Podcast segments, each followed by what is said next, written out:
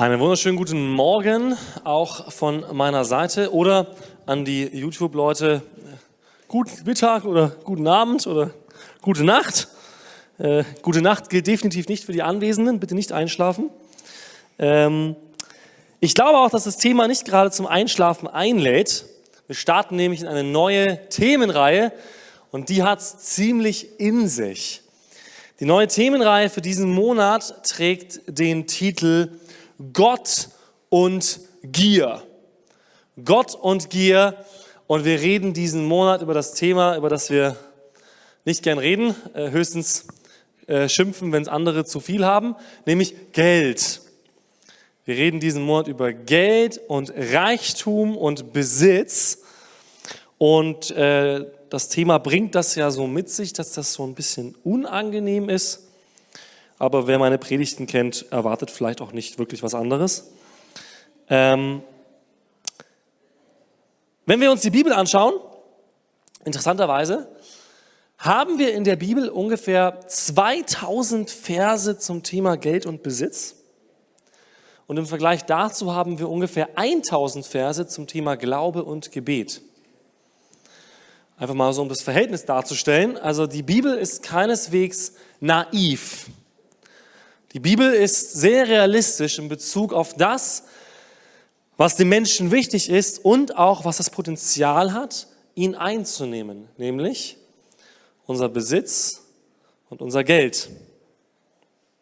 Ein Freund von mir, Markus Voss, der einen YouTube-Kanal äh, betreibt, hat mal eine Umfrage gestellt vor kurzem und hat die Leute gefragt, wenn ich euch 1000 Euro dafür bezahlen würde im Monat, dass ihr jeden Tag zwei Kapitel in der Bibel lest. Wer würde das machen? Dann konnten die Leute so abstimmen. Ja, ich mache die Abstimmung jetzt nicht hier. Dann haben sich so ein paar gemeldet und haben gesagt ja, ein paar haben gesagt nein. Und danach, nach der Abstimmung, hat er gefragt, für diejenigen, die das sonst nicht machen, heißt das jetzt, dass euch Geld wichtiger ist als Gott? Das war so relativ konfrontativ, ne? So, einfach mal so ein Statement rausgehauen. Ähm, es zeigt aber vielleicht so ein bisschen, ja, bei dem Thema Geld, da fühlen wir uns schnell angegriffen, da verhalten wir uns manchmal vielleicht auch anders, da kommen auch Seiten von uns zum Vorschein, die wir so vielleicht nicht kennen oder nicht kennen wollen. Und deswegen ist es uns wichtig, auch als Gemeinde, dass wir über dieses Thema sprechen. Über das Thema Geld, Besitz und Reichtum. Aber heute dürft ihr noch so ein klein bisschen aufatmen, was das Thema angeht, denn ich mache erstmal die Einführung heute in die Predigtreihe. Wir werden heute ein bisschen über das Thema sprechen, aber ich möchte heute eine Frage stellen, die eigentlich einen Schritt davor ist, bevor wir in dieses Thema tiefer einsteigen werden diesen Monat. Und die Frage heute ist auch der Titel der Predigt, nämlich, wem gehört diese Welt? Wem gehört diese Welt? Die Leute, die jetzt schon mal sich ein bisschen mit der Bibel beschäftigt haben und mit Glaube, sitzen jetzt eventuell vorm Bildschirm zu Hause und sagen, Gott. Ende der Predigt. so, ja, okay, das ist mal die richtige Antwort. Es ist aber so ein bisschen natürlich jetzt der intellektuelle Ansatz. Also die Frage vom Kopf her zu beantworten ist nicht so schwierig als jemand, der an Gott glaubt. So, ja klar, irgendwie Gott gehört alles, er hat ja alles geschaffen, okay, wozu bezahlen wir den Prediger dafür, ja? Das hätte ich mir auch selbst beantworten können. Die Frage, die ich aber heute stellen möchte, ist nicht nur intellektuell, sondern sie ist auch auf einer Ebene der Emotionen und unseres Willens. Und hier ändert sich vielleicht so ein bisschen die Tatsache. Oder hier ist diese Frage vielleicht für uns nicht eindeutig zu beantworten. Wir werden jetzt am Anfang einsteigen in einen Text aus dem Prophetenbuch Maleachi. Wer sagt, was ist das denn für ein komischer Name, habe ich noch nie gehört. Den findet ihr direkt vor dem Neuen Testament. Also geht einfach mal ins Neue Testament, Matthäus Evangelium und dann ein paar Seiten zurück. Und da kommt dieser Prophet Maleachi. Kurz zum Kontext dieses Prophetenbuches, bevor wir in den Text reinsteigen. Der Maleachi, der ist ein Spätprophet. Wir haben also im Alten Testament eine lange Tradition von Propheten. Ähm, angefangen schon bei Abraham, Mose, die auch schon als Propheten gezählt werden. Dann haben wir so die Staatspropheten oder die Propheten im Reich Israel, die während der Königsherrschaft der israelischen Könige prophezeit haben. Dann gibt es so eine Zeit, wo Israel sein Land verliert, sie werden verschleppt, sie werden gefangen genommen und irgendwann kehren sie wieder zurück. Und das sehen wir so eben im letzten Teil des Alten Testaments. Das Volk kehrt zurück, letztlich geschichtlich nachlesen in den Büchern Nehemia und Esra besonders. Und das Volk baut wieder alles auf. Sie haben alles verloren gehabt, ihr Land, ihren Tempel. Aber Gott schenkt ihnen Gnade und sie bauen wieder alles auf, ihre Stadt, ihr Land, aber auch den Tempel und sie beginnen auch wieder mit dem Gottesdienst. Und in dieser Zeit, ja, in dieser Nachexilszeit quasi, wieder zurück in ihrem Land, befindet sich dieser Prophet Maleachi. Alles hat sich wieder so ein bisschen eingespielt und die Leute sind ganz zufrieden mit dem, was sie tun. Wie Gott darüber denkt, über den Zustand dieses Volkes, das sehen wir gleich. Maleachi 1, Abvers 6. Ein Sohn soll seinen Vater ehren und ein Knecht seinen Herrn. Bin ich nun Vater, wo ist meine Ehre? Bin ich Herr, wo ist die Furcht vor mir? Spricht der Herr der Herrscharen zu euch Priestern, die ihr meinen Namen verächtlich macht. Aber ihr fragt, womit haben wir deinen Namen verächtlich gemacht? Okay, also Gott scheint wohl nicht ganz zufrieden zu sein. Wir können uns vorstellen, die Leute kommen zu ihrem Gottesdienst, ja, und Gottesdienst damals war jetzt nicht so wie heute, ähm, sondern die Kultur im Volk Israel hatte eine sehr starke Opferkultur. Das heißt, zum Gottesdienst gehörten bestimmte religiöse Rituale. Und die Leute haben diese Rituale regelmäßig durchgeführt. Das Interessante ist, dass aber Gott zu diesem Volk zunächst einmal auf einer anderen Ebene spricht. Er sagt, wenn ich euch so anschaue, sehe ich eine gewisse Spannung, eine Unstimmigkeit. Und diese Unstimmigkeit befindet sich im Verhältnis zu der, ich nenne sie mal horizontalen Ebene, die Ebene zwischen den Menschen, und der vertikalen Ebene, der Ebene zwischen euch und mir, sagt Gott. Denn euch ist schon klar, dass ein Vater geehrt und einem Herrn gehorcht werden muss. In dieser Ebene funktioniert das bei euch. Aber dieses System, dieses Prinzip, das ihr auf dieser Ebene umsetzt, vermisse ich in Bezug auf mich. Wo ist die Furcht vor mir?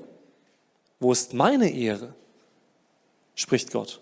Und er sagt, ihr macht meinen Namen verächtlich. Das ist ein ganz schönes Stück, ne? Also, er nennt jetzt erstmal nicht so konkrete Sachen, sondern zunächst einmal spricht Gott etwas an, was sich äußerlich noch nicht zeigen lässt. Wir werden gleich sehen, dass er es sehr wohl auch an Äußerlichkeiten festmachen kann. Aber zunächst einmal geht es hier um etwas, was nicht sofort sichtbar ist, sondern er geht auf eine Ebene, die das Herz des Menschen anspricht. Ihr macht meinen Namen verächtlich, denn ihr ehrt mich nicht. Diese Ebene zwischen dem, der sichtbaren Ebene oder der zwischenmenschlichen Ebene und der göttlichen Ebene sehen wir auch im Neuen Testament, zum Beispiel in Matthäus 7. Da habe ich jetzt die Bibelstelle nicht auf dem Beamer.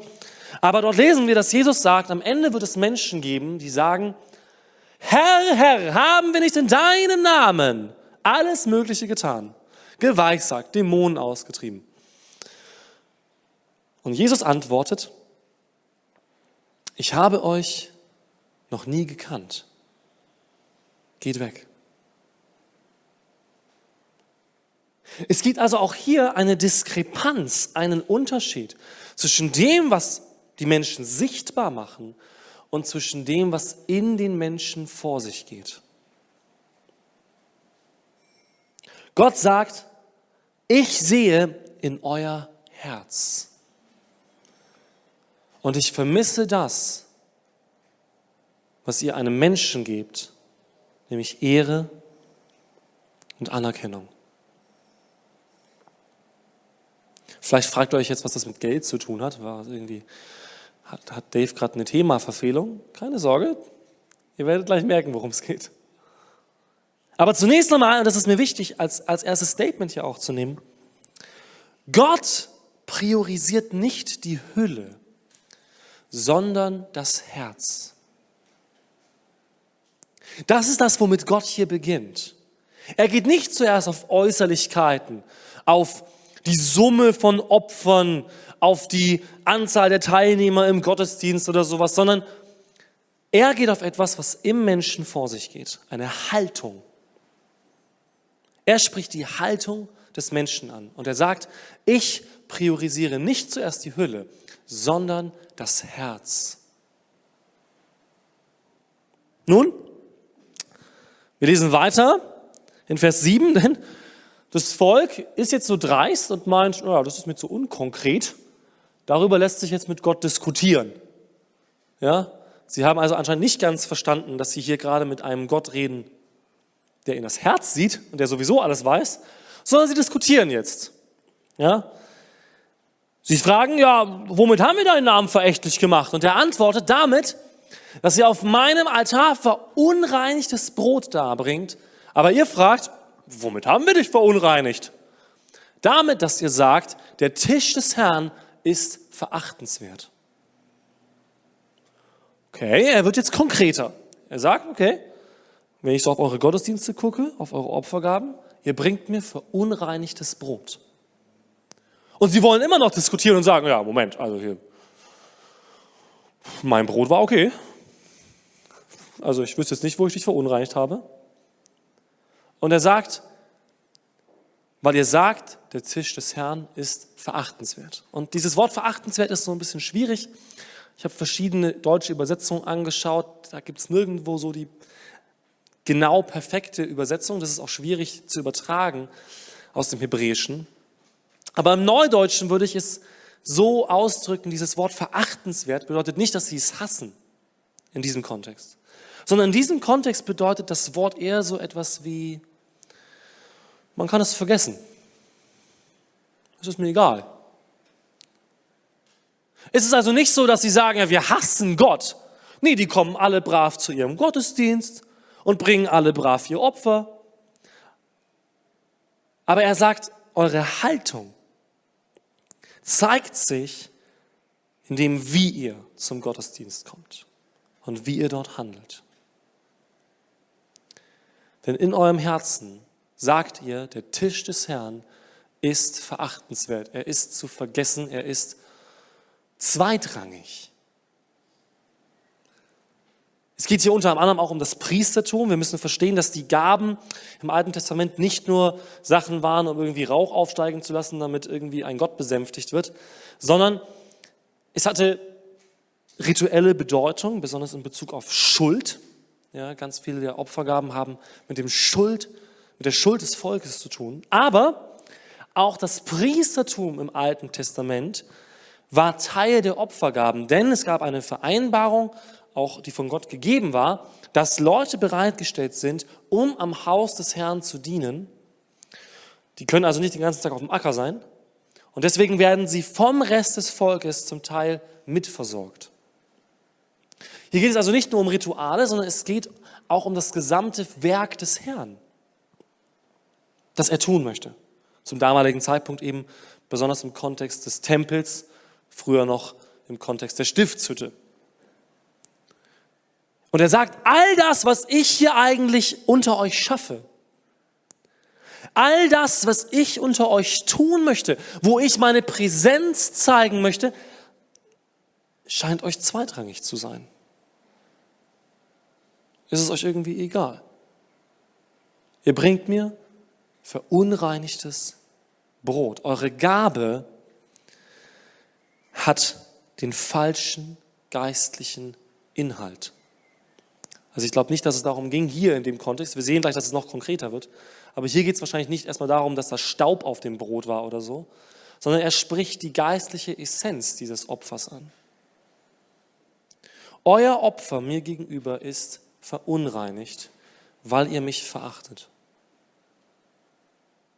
Man könnte also so sagen, sein Problem war nicht, dass die Leute nicht da sind. Also er sagt nicht, ja, wo seid ihr denn? Ihr kommt nicht zum Gottesdienst. Sein Problem ist, dass er sagt, warum kommt ihr zum Gottesdienst? warum seid ihr da? Ja? Wir merken, ne, vielleicht gibt es eine leichte Parallele zu dem, was wir jetzt auf uns übertragen könnten. Er spricht, bevor er gleich auch in das rituelle Sichtbare geht, spricht er die Haltung an. Und er sagt, ja, dass ihr kommt, alles okay. Ihr bringt eure Opfer, alles okay. Aber ich nehme es nicht an. Es gibt eine andere Stelle zum Beispiel in einem Prophetenbuch, wo er sagt, ich will euer Geplänkel nicht mehr hören. Uh. Und ich glaube, da geht es nicht um die Bewertung der musikalischen Fähigkeiten, also im Sinne von setzt mal bitte einen Lobpreiser ein, ähm, sondern er sagt, ich will euer Gesinge nicht mehr hören, weil es nichts mit mir zu tun hat. Ihr singt zwar, ihr, ihr macht das alles, was ich angeordnet habe, aber es hat nichts mit mir zu tun. Ich fehle darin. Wo ist mein Platz in dem, was ihr da tut? Ich bin euch zweitrangig. Ich glaube, das ist so ein leichter Hinweis auf eine Symptomatik auch in unserer Gesellschaft, in unserer geistlichen Kultur. Warum komme ich zum Gottesdienst? Ne? Die Frage ist nicht an Kinder gerichtet, die müssen manchmal einfach. Aber für uns, die wir reifer sind, vielleicht, eine gute Frage. Warum komme ich zum Gottesdienst? Und ich glaube, dass diese Frage auch von Gott hier gestellt wird. Warum kommt ihr, wenn ihr doch den Tisch des Herrn als minderwertig erachtet? Nun, sie geben sich immer noch nicht zufrieden damit. Und Gott setzt den Nagel rein in den Sarg quasi, in Vers 8. Wenn ihr ein blindes Tier zum Opfer bringt, ist das nichts Böses? Und wenn ihr ein lahmes oder krankes darbringt, ist das auch nichts Böses? Bring's doch deinem Statthalter. Wird er Wohlgefallen an dir haben oder dich freundlich beachten? Spricht der Herr der Herrscher an. Er schließt jetzt den Kreis in diesem Vers. Jetzt wird er ganz konkret. Sie wollen ja diskutieren mit Gott. Sie sagen, ist doch alles okay, wir kommen doch, wir sind doch da, wir bringen unsere Opfer. Er sagt, ja genau, und ihr bringt blinde und kranke Tiere. Aber in Bezug auf der horizontalen Ebene, da geht ihr zu eurem Stadthalter und sagt, oh, großer Herr, ich habe dir mein fettestes Schaf mitgebracht mit einer rosa Schleife außenrum. Und das gebe ich dir, weil du bist so würdig. Und, und Gott sagt, diesen Menschen ehrt ihr? Und mir bringt ihr den Rest? Das Tier, das äh, übermorgen sowieso tot auf eurer Wiese gelegen wäre?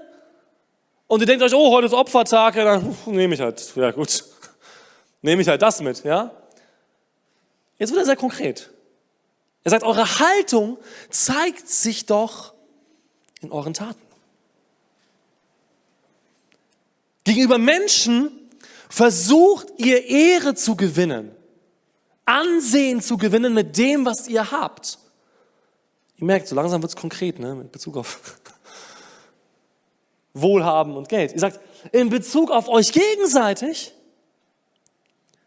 versucht ihr, euer Hab und Gut zu benutzen, um euch gegenseitig zu ehren, um Ehre zu bekommen besonders, um Ansehen zu bekommen, um Vorteile zu bekommen. Warum wünscht ihr euch nicht, dass ihr von mir geehrt werdet? Warum wünscht ihr euch nicht, dass ich geehrt werde?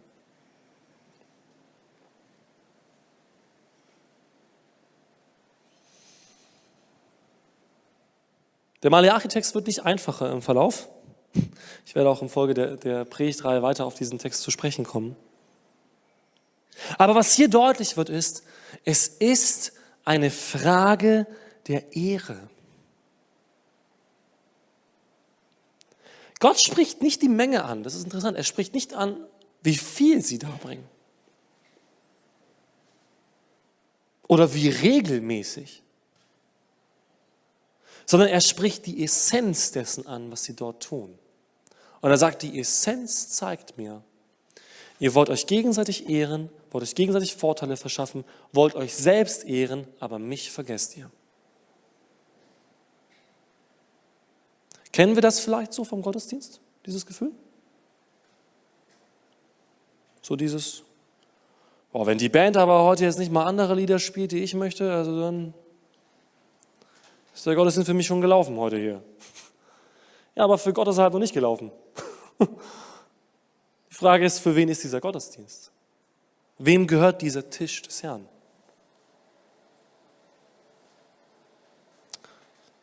Wir gehen einen Schritt weiter, nämlich ins Neue Testament. Jetzt dürft ihr ein paar Bücher in eurer Bibel umschlagen oder in der App wie wild auf dem Bildschirm rum swipen, äh, nämlich bis ins Lukas-Evangelium. Und im Lukas-Evangelium gibt es eine ganz ähnliche Geschichte, wo Jesus im Prinzip diese Frage aufnimmt und weiterführt, nämlich in einem Gleichnis, Lukas 19, die Verse 11 bis 14. Als sie aber dies hörten, fuhr er fort und sagte ein Gleichnis, weil er nahe bei Jerusalem war und sie meinten, das Reich Gottes würde unverzüglich erscheinen.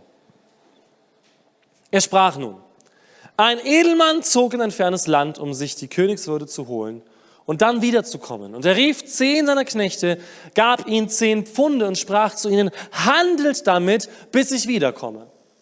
Seine Bürger aber hassten ihn und schickten ihm eine Gesandtschaft nach und ließen sagen, wir wollen nicht, dass dieser über uns herrsche.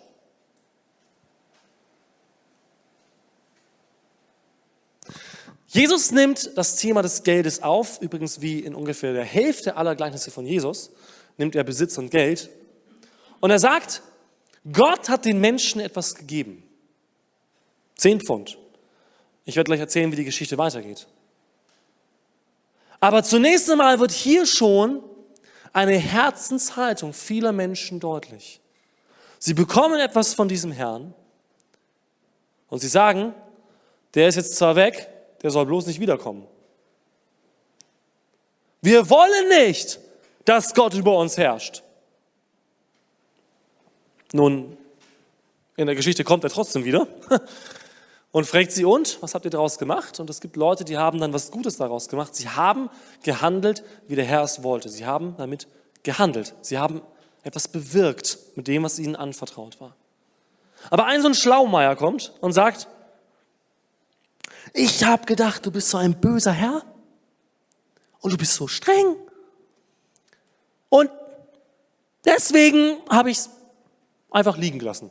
Und du hast deine 10 Pfund wieder. Ist nicht weniger geworden. Und er sagt, du bist ein böser Knecht.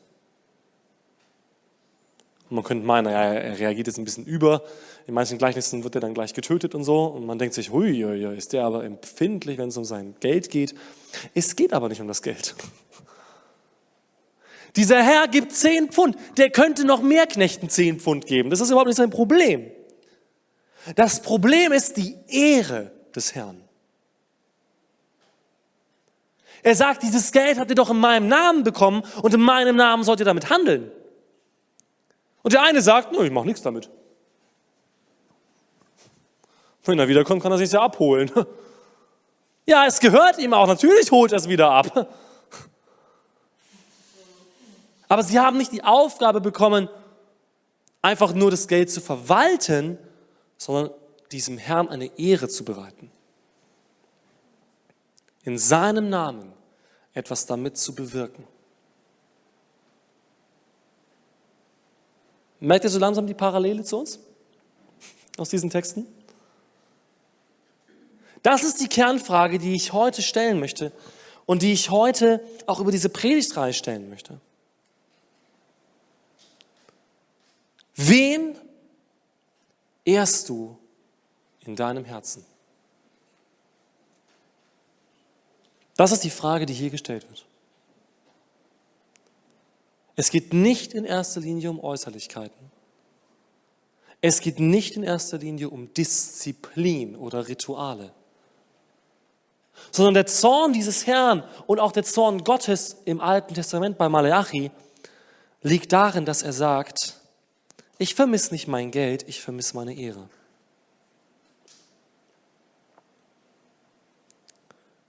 Ich habe am Anfang diese Frage gestellt, wem gehört diese Welt? Wisst ihr, vielleicht haben wir vergessen, wer Gott ist.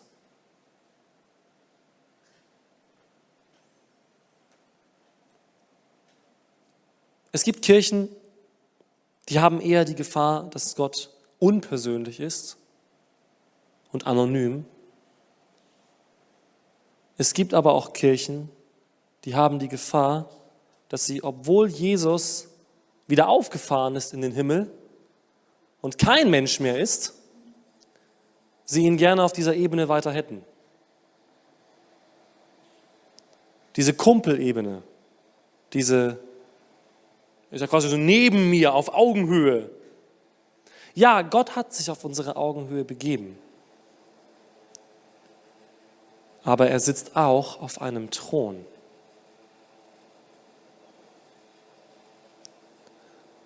Und dieser Gott hat Himmel und Erde geschaffen. Ich weiß nicht, wer von euch sich mit Physik oder solchen Sachen beschäftigt. Ähm, ich habe heute Morgen schon ein Gespräch mit meiner Frau gehabt über die Komplexität dieser Welt, weil es mich so fasziniert, weil wir ja in jedem Bereich unseres Lebens so eine Tiefe erkennen können. Ja? Das nennt sich in der Psychologie so ein, ich glaube, Dunning-Krüger-Effekt. Also, wenn jemand etwas ganz wenig von einem Bereich weiß, dann denkt er, er ist ein Profi. Ne, so, jemand, jemand hat seit zwei Wochen Tennis gespielt und denkt, ja, Roger Federer ist keine Nummer mehr für mich, ja. Den knall ich weg. Und je tiefer man in ein Thema einsteigt, desto mehr merkt man, ich weiß eigentlich gar nichts. Das ist alles viel zu hoch für mich, ja. Bei mir ist zum Beispiel beim Thema Schach, ja, so eines meiner Hobbys, ne, wo man sich denkt, oh, ich bin so schlau, ich kann Schach spielen. Und dann merkt man, ha, ja, ich bin dumm, kann doch nichts. Und in jedem Thema dieser Welt ist das so. Ob wir in die Naturwissenschaften gehen, ob wir in Kunst gehen, Musik. Du kannst ja dein ganzes Leben lang ein Instrument lernen. Ich weiß nicht, ob das jemand von euch so begeistert. Ja, ich lasse einfach gerade meine Begeisterung raus. Das ist so faszinierend für mich. Du kannst dein Leben lang dich mit einer Musikart beschäftigen und wirst niemals die Fülle erfahren, was es dort an Schönheit und Komplexität gibt. Und es ist ein Bereich dieses Lebens, den Gott sich ausgedacht hat. Es gibt Leute, die lernen ihr Leben lang, wie man auf dem Pferd reitet. Ja? Wo man sich denkt, ja, wie schwer kann das denn sein? Ja, aber da gibt's auch Feinheiten, die man halt beachten muss. Und wo man lernen kann, wie funktioniert die Symbiose zwischen Reiter und Pferd und so. Äh, und das ist eine komplexe Welt, ihr Lieben.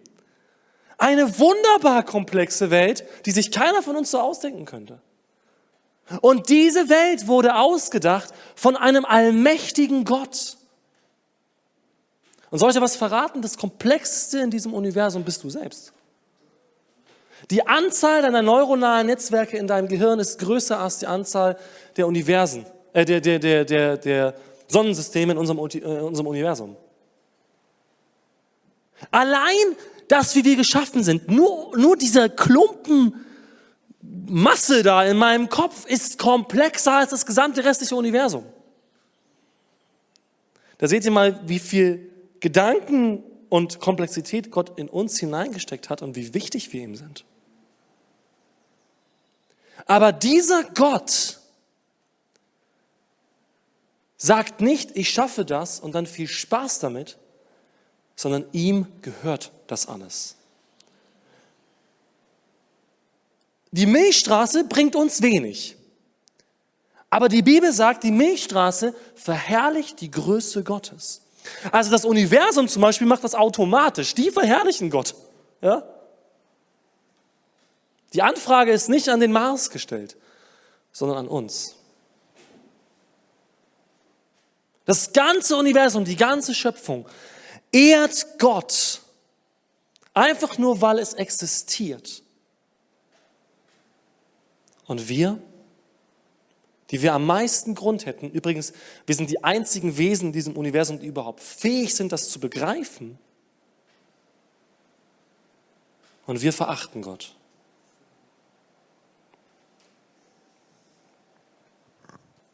Deswegen glaube ich, stellt Gott diese Frage. Wen ehrst du in deinem Herzen? Wessen Ehre suchst du wirklich? Und in diesem Punkt gilt, einer der besten Tests für diese Frage ist Geld. Geld ist ein Test der Ehre. Davon bin ich zutiefst überzeugt. Jesus sagt einmal, die Wurzel allen Übels ist der Mammon. Ja, das ist so. Das war so ein religiöses Wort für Geld, Gier. Und ich glaube, das begreifen wir nicht so in der Tiefe. Wisst ihr, es geht ja nicht darum, dass wir sagen, ich will halt irgendwie so einen Stapel Papier haben. Das Papier an uns ist, ist, ist nicht wichtig. Oder eine Zahl auf dem Bildschirm ist auch nicht wichtig. Außer für Leute wie mich, Mathematiker, so, ich liebe Zahlen, aber die meisten finden Zahlen jetzt nicht so interessant. Was aber so interessant ist, ist an diesem Kontostand, ist die Gier nach allem, was daraus erfolgt. Die Freiheit, die Möglichkeiten der Selbsterfüllung, die Sicherheit, der Genuss. All das steckt in dieser Zahl für uns. Und andersrum übrigens genauso. Für die Menschen, die damit zu kämpfen haben, die sagen, ich habe kein Geld, steckt ebenfalls die Frage dort nach Sicherheit, nach Erfüllung, nach Möglichkeiten dieses Lebens. Und deswegen glaube ich, dass die Bibel uns sehr klar präsentiert, Geld ist ein Test deines Herzens. Und zwar nicht, ob du ein guter Mensch bist, sondern wen willst du ehren? Dich selbst oder Gott? Wer hat wirklich den Thron in deinem Herzen? Jesus macht das deutlich in Matthäus 6 zum Beispiel. Matthäus 6 und 7, ne, da zählt Jesus so eine Anleitung auf, wie man seinen Lohn verlieren kann. Ne? Ähm, das ist natürlich eine Anleitung, die man nicht befolgen sollte, aber er warnt davor. Und eine Anleitung, seinen Lohn zu verlieren, ist, dass er sagt, ja, es gibt Menschen, die geben ganz viel Geld, aber sie machen es, damit sie gesehen werden. Seht mal, ich, ich, guck mal, wie viel ich gespendet habe, ne, so viel. Und an die Firma habe ich schon gespendet und an die Organisation. Ja. Und Jesus sagt, schön für dich. Äh, wir haben da jetzt nichts mehr mit zu tun, so wir beide gemeinsam, weil du hast deinen Lohn jetzt ja schon bekommen von den Menschen. Du hast es ja gemacht, damit die dich loben, das haben sie gemacht. Ja, okay. Fertig. Also auch Jesus sagt, ganz explizit, Geld ist ein Test. Ein Test des Vertrauens unter anderem, natürlich, wenn es ums Thema Geben geht, ja, da werden wir auch noch äh, darauf zu sprechen kommen in unserer Predigtreihe. Ähm, aber zunächst einmal ist es eine Frage an unser Herz, wen wir ehren wollen. Mit dem, was wir haben. Die Predigtreihe heißt ja Gott und Gier. Und diese Gier ist eben nicht nur eine Geldgier, sondern eine Gier nach einem Wort mit drei Buchstaben, Ego. Das heißt, ich, auf Griechisch. Ich. Und das ist die Grundgier, die der Mensch hat. Ich, ich, ich. Ego, Ego, Ego meine Möglichkeiten, meine Freiheit, mein Ansehen, mein Genuss, meine Selbsterfüllung, meine Ehre.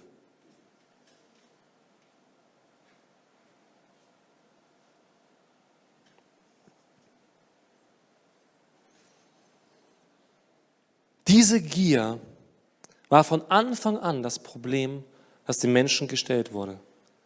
Wenn wir zurückgehen in, in der Bibel in den Garten Eden. Adam und Eva bekommen ein Paradies dort. Ja, sie bekommen alles, was sie brauchen. Und dann kommt der Teufel und stellt ihnen eine Frage. Glaubt ihr, das war alles? Gott hält etwas zurück.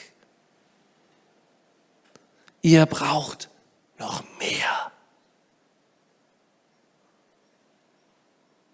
Und er gibt diesen Gedanken der Gier in ihren Kopf und sagt, Gott hält etwas zurück. Ihr könnt eigentlich auf dieselbe Stufe kommen wie Gott, wenn ihr nur von diesem einen Baum isst, von dem Gott sagt, dass er euch verboten ist.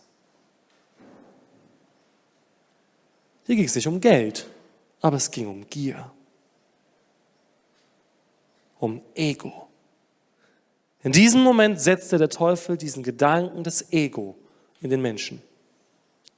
Das einzige Ego davor war Gott.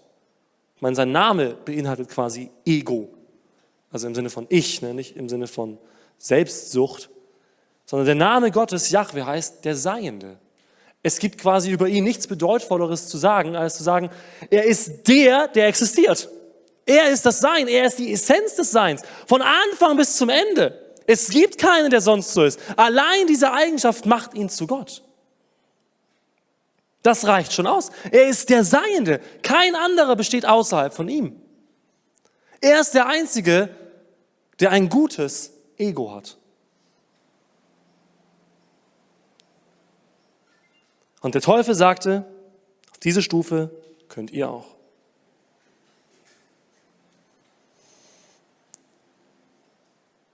Wir schauen noch mal in den Text von Malachi. Und zwar in Vers 11. Vom Aufgang der Sonne bis zu ihrem Niedergang soll mein Name groß werden unter den Heidenvölkern und überall sollen meine Namen, Räucherwerk und Gaben, und zwar reine Opfergaben dargebracht werden. Denn groß soll mein Name unter den Heidenvölkern sein, spricht der Herr der Herrscher. Das ist quasi der Klimax der Aussage heute, der Höhepunkt dieser Aussage. Gott hat sich als größtes Ziel gesetzt, dass er verherrlicht wird. Klingt komisch, so im Sinne von, okay, ist er irgendwie in sich selbst verliebt? Nein, sondern Gott weiß, dass der Mensch nur gerettet werden kann, wenn er die Herrlichkeit Gottes erkennt.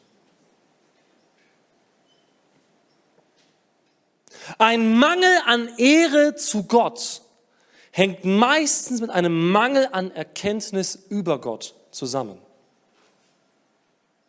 Wenn ich denke, Gott ist wie ein Gott im griechischen Pantheon, der die anderen Götter triezt, ärgert, belügt, Intrigen macht, auf die Erde kommt, mit Frauen schläft, dann hat dieser Gott Ehre nicht verdient. Denn die Menschen damals haben schon gesagt, die Menschen, die in der Antike viel nachgedacht haben, eigentlich sind die Götter wie wir.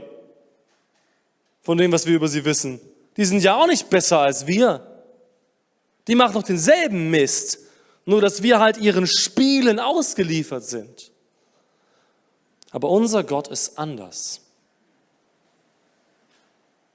Er ist nicht ein willkürlicher, intriganter, lügender Gott, sondern in diesem Gott ist alles Gute, Wahre und Schöne enthalten, wie es schon die alten Philosophen ausgedrückt haben, dass das das ist, was wir Menschen suchen. Das Gute, Wahre und Schöne. Und das ist alles enthalten in Gott.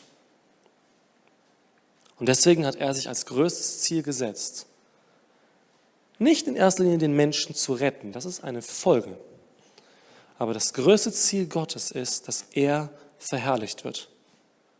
Und Malachi sagt, das wird er. Er wird verherrlicht werden auf der gesamten Erde, im gesamten Universum. Die ganze Schöpfung macht das schon. Es fehlt noch der Mensch. Er ist der Letzte, der fehlt quasi. Der sich eins macht der sich eins macht in diesen Lobgesang Gottes und sagt, ja, mein Leben, meine Existenz soll ihn ehren, soll ihn verherrlichen. Es sollen reine Opfergaben sein, die ihn verherrlichen. Und wisst ihr was? Wir bringen ja keine Opfer in dem Sinne, wie es die Israeliten getan haben mit Tieren und Schlachtopfern. Und auch wenn wir in der Predigtreihe über Geld reden werden, sagt die Bibel, das wahre Opfer, das wir bringen, ist unser Herz. Römer 12, Vers 1 und 2. Unser Leben soll ein wohlgefälliges Opfer sein. Unser Leben soll ein wohlgefälliges Opfer sein. Die Frage, die Gott heute stellt, und auch ich stelle diese Frage heute an euch und an uns, hat Gott diesen Platz in unserem Herzen? Wir tun es in unserer Gesellschaft so unglaublich schwer mit Ehre. Vielleicht ist dieser Begriff für dich noch so leer, ja, so nicht greifbar. Weil wir so abgedriftet sind als Gesellschaft davon, dass wir gelernt haben, einander zu ehren. So wie Malachi es sagt, ja. Wir ehren Leute, wenn wir was davon haben, ja. Wir, wir teilen dann Beiträge auf Instagram von irgendeinem bekannten Influencer, damit der mir zurückschreit, damit ich Aufmerksamkeit bekomme von einem bekannten Menschen. Aber ob mir da so ein Internet niemand zurückschreibt, ist mir egal. Ich will, die, ich will die Anerkennung und die Aufmerksamkeit von jemandem, der wichtig ist. Der viele Follower hat, sozusagen, ja. Niemand hat mehr Follower als Jesus.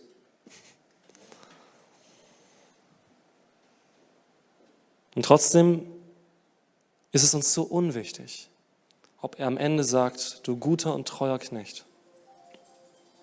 Ob er uns am Ende ehrt, ob er uns am Ende emporhebt, weil wir ihn emporgehoben haben, weil wir ihn geehrt haben, weil wir ihn erkannt haben als der, der er wirklich ist.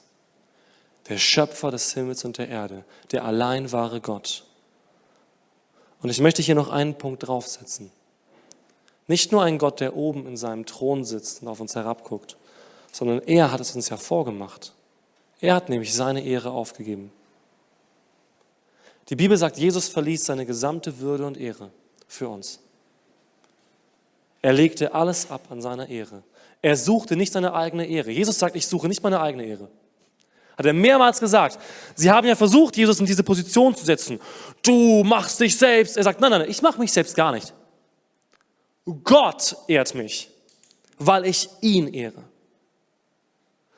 Gott, mein Vater, ehrt mich. Wenn ich mich selber ehren würde, wäre meine Ehre nichts wert. Sagt Jesus, ich meine, müssen wir uns überlegen, Jesus sagt das über sich selbst. Wenn ich mich selber ehren würde, wäre meine Ehre nichts wert. Aber es ist jemand anders, der mich ehrt, nämlich Gott. Mein Vater im Himmel, der ehrt mich. Und wenn Gott mich ehrt, da habt ihr nicht viel zu diskutieren ihr lieben Pharisäer, ne, sagt er dann quasi so zu ihnen. Wenn unser Vater im Himmel mich ehrt, was wollt ihr darauf antworten? Jesus sagte, ich suche auch nicht die Ehre von Menschen. Es ist mir egal, was ihr über mich denkt. Ich suche die Ehre meines Vaters.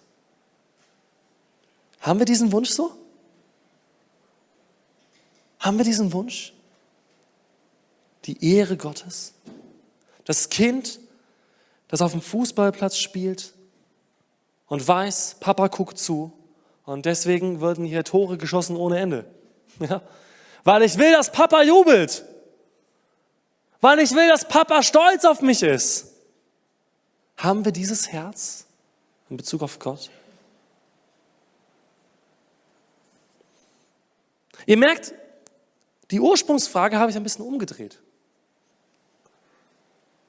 Und die Antwort bleibt die gleiche. Diese Welt gehört Gott. Aber wem gehört dein Herz? Das ist die Frage, die hier zentral ist. Die Frage nach wem gehört diese Welt, die ist schnell beantwortet. Wem gehört dein Herz? Das ist eine lebenslange Frage. Wem gehört dein Herz?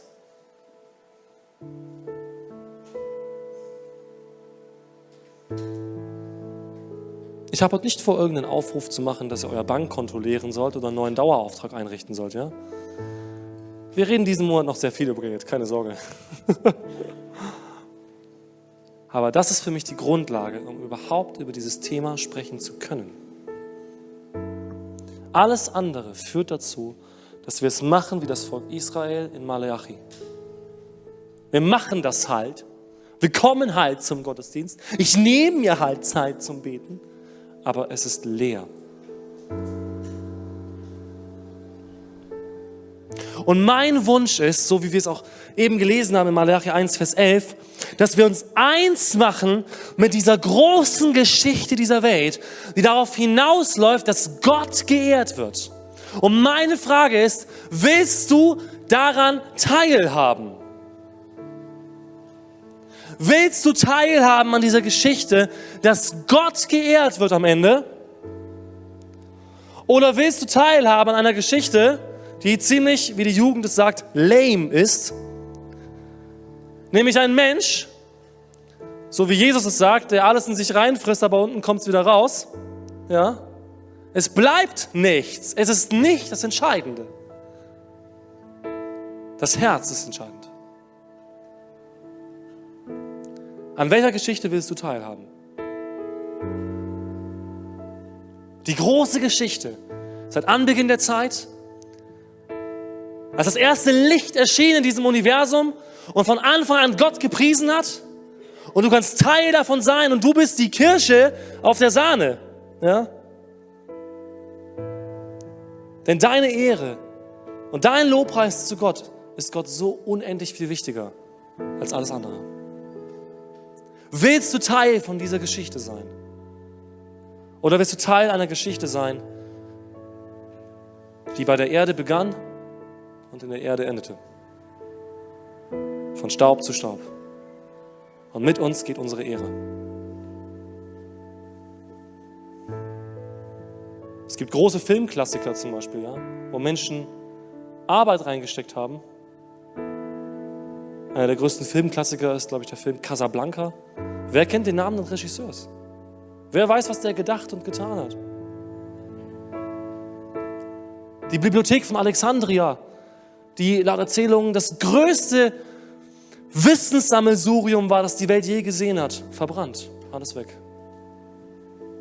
Von Staub zu Staub.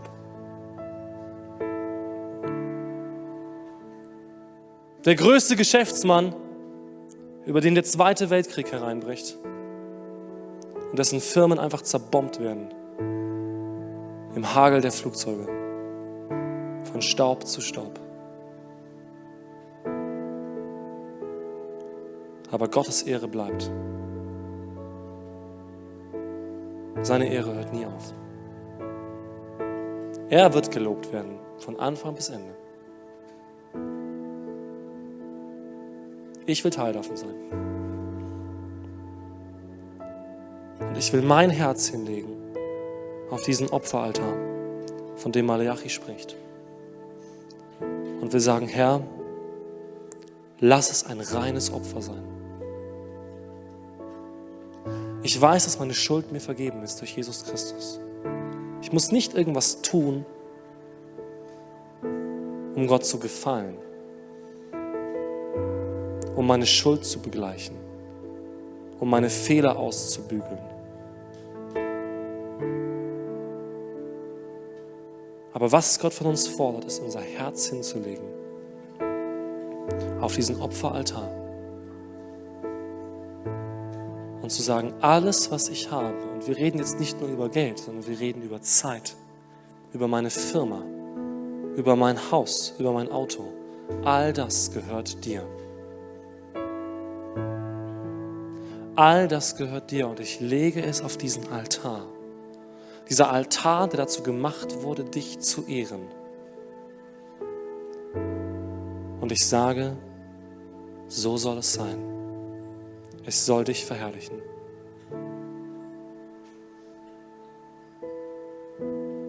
Vielleicht wünschst du dir heute Morgen dazu bereit zu sein, das von ganzem Herzen zu sagen.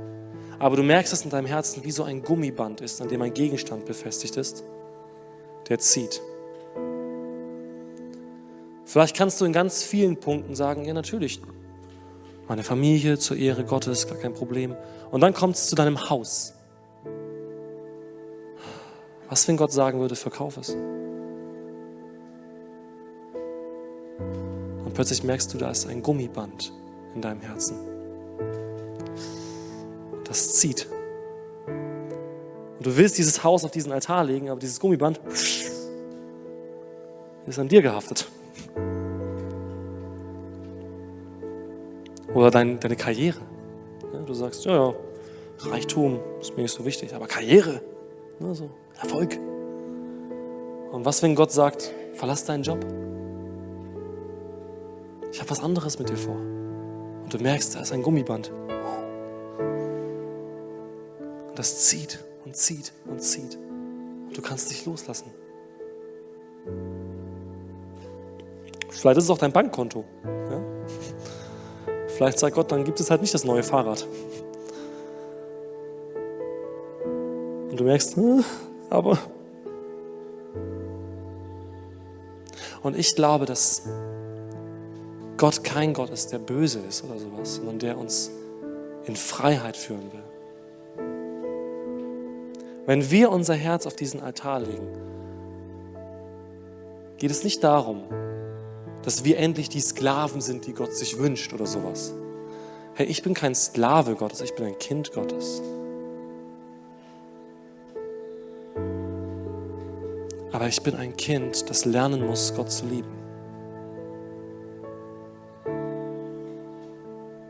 Und deswegen möchte ich ihm mein Herz hinlegen.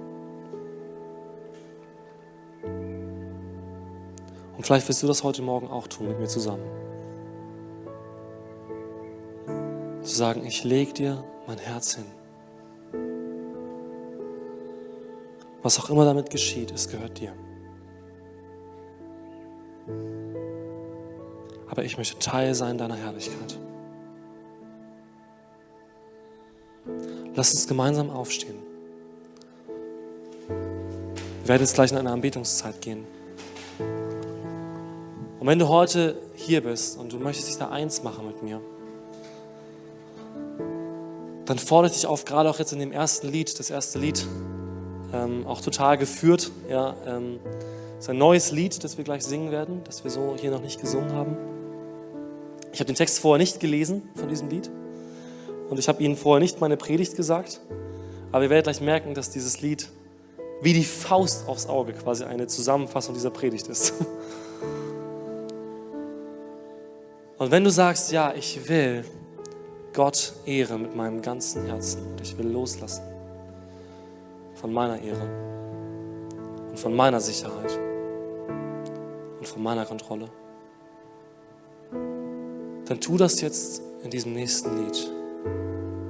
Und die Bibel sagt, ein ehrliches Gebet, ein aufrichtiges Herz wird Gott nicht zurückweisen. Er wird das erhören und er wird etwas in dir verändern. Denn er wünscht sich, dass du Teil von dieser wunderbaren, großartigen Geschichte bist. Diese Geschichte, die nur auf Jesus zeigt. In der Vergangenheit, in der Gegenwart und in der Zukunft. Diese Geschichte, in dessen Zentrum Jesus steht. In dessen Zentrum dieses Kreuz steht, an das Jesus gegangen ist. Dieser Gott, der seine Ehre abgelegt hat, um uns zu befreien. Und wenn du das auch so spürst wie ich in deinem Herzen, diesen Wunsch davon teil zu sein, dann sag es Gott in dem nächsten Lied. Sag es von ganzem Herzen. Du musst dich nicht zurückhalten, du musst nicht denken, du musst ein Etikett erfüllen vor Gott, sondern lege Gott da, was da in dir vorgeht. Das kannst du für dich leise tun. Ja, das kannst du tun, indem du das laut raussingst, was jetzt gleich gesungen wird. Aber tu es von ganzem Herzen. Und so wie dieses ganze Herz du hinlegen wirst, so wird Gott dieses ganze Herz erhören. Amen.